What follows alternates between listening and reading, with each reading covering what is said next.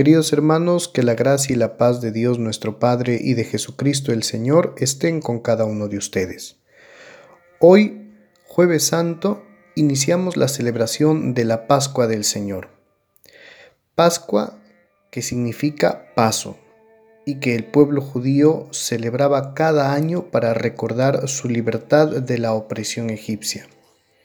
Sobre la antigua celebración judía preceptuada en el Éxodo, Jesús instituye la nueva y definitiva Pascua, la Pascua real, de la cual la primera Pascua era solo figura.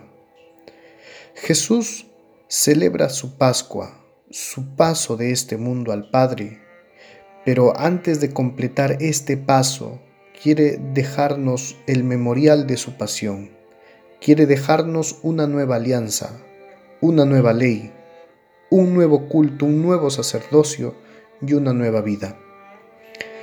La Pascua judía recordaba el paso del ángel exterminador respetando la vida de los primogénitos de Israel y el paso de estos primogénitos con todo el pueblo a través del Mar Rojo hacia su libertad, dirigidos por Moisés.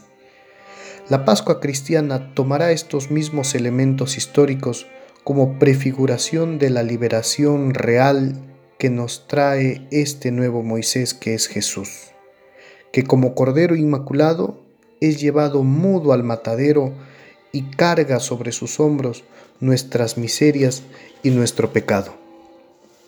Jesús va al Padre y lleva con él nuestra humanidad purificada por el dolor y liberada de toda atadura de pecado y de muerte. La Pascua cristiana, hermanos, como la judía, es liberadora. Esta, la judía, libra de una opresión externa, la tiranía egipcia. Aquella, la cristiana, libra al hombre de la peor de las opresiones, el egoísmo y el pecado. Por esta razón Jesús no escatima en gestos, en entrega y en sacrificio para decirnos que debemos amarnos como Él nos amó.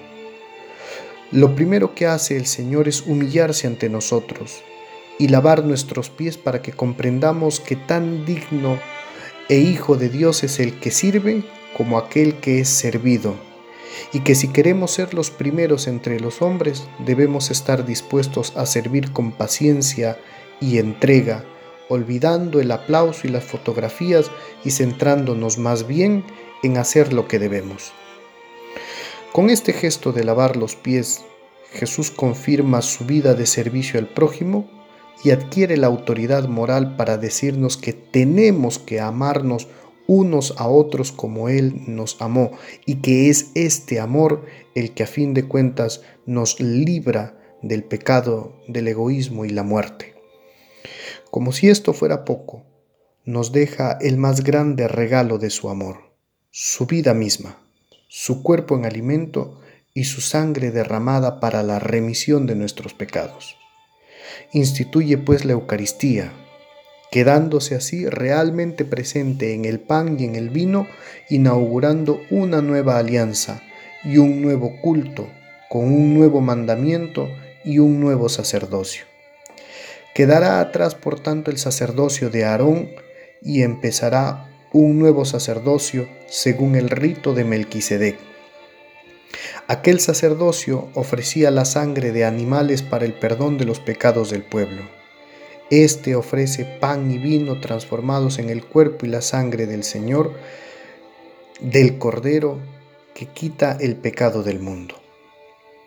Esta cena es la última, y como última que es, Jesús quiere dejarnos la mayor cantidad de regalos y detalles para no olvidar su amor y su amistad, y sobre todo para no olvidar que seremos siempre sus amigos si guardamos sus mandamientos.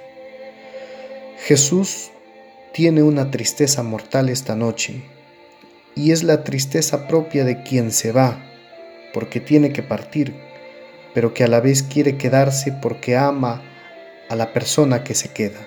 Y Jesús, nos dice la Escritura, nos amó hasta el extremo. Por eso, en esta noche nos dejó la Eucaristía. Tomen y coman, esto es mi cuerpo. Tomen y beban, esta es mi sangre. Ojo que Jesús no dice esto significa mi cuerpo. Esto lo podemos decir tú y yo que al regalar algo a alguien que queremos y que queremos que no nos olvide, le entregamos un recuerdito.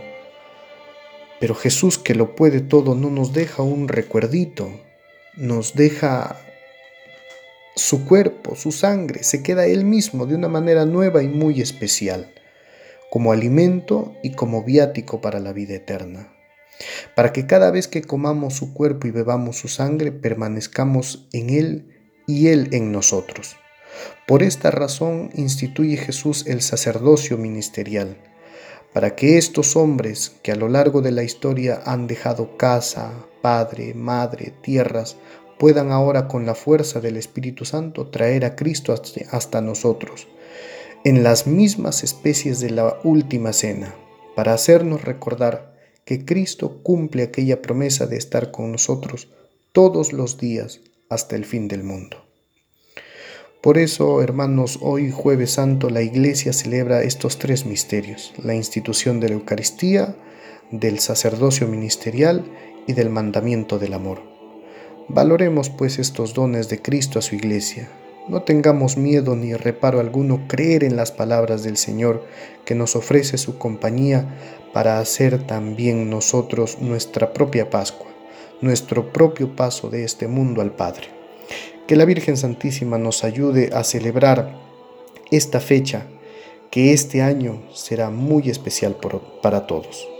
Que busquemos a Cristo, que le encontremos y le amemos con todo el corazón. Que el Señor nos bendiga.